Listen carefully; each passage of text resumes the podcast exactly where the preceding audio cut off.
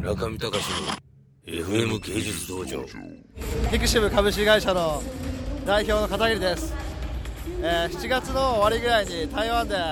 一緒に展示会ピクシブ展っていうのをやらせていただいて今度は村上さんの愛犬のポムちゃんポムくんを使ったゲームを今作ってます。防具の iPhone アプリ版の付録につきます。普段はピクシブという、まあ、イラストの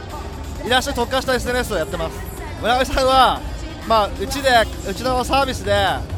開催している新人賞があるんですけどそれの審査員としてお声掛けした時から、まあ、交流が始まったって感じですね。もうね村上さんは村上さんはっていうかベルサイユに村上さんの作品があるっていうこのめちゃくちゃ感がすごい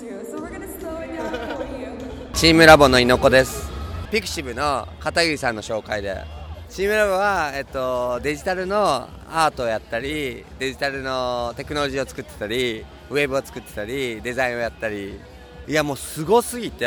あまりにもすごすぎてあの昨日も見たんですけど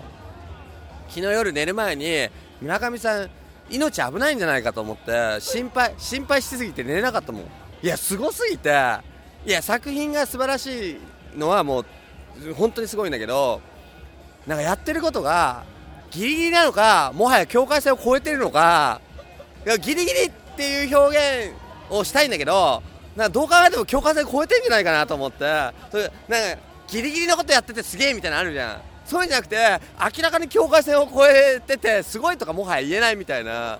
もうなんか危ないんじゃないかなと思って。なんかまだまだい何が一番すごいってまだ生きてることが一番すごいと思って。いやいやマジで。いやもう俺もう寝れなかったもん心配しすぎて。なんか日本国家の国費でなんか守った方がいいんじゃないかみたいな。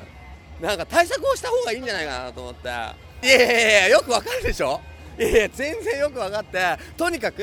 日本政府は国費を使って守った方がいい。誰がですか？でも本当ね初対面で失礼ですよね。ねねほとんど僕のこと知らないでしょ。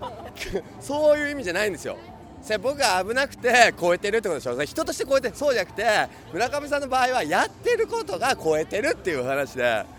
16世紀だったら村上さんはこの世にいなかったのね。村上隆の FM 芸術道場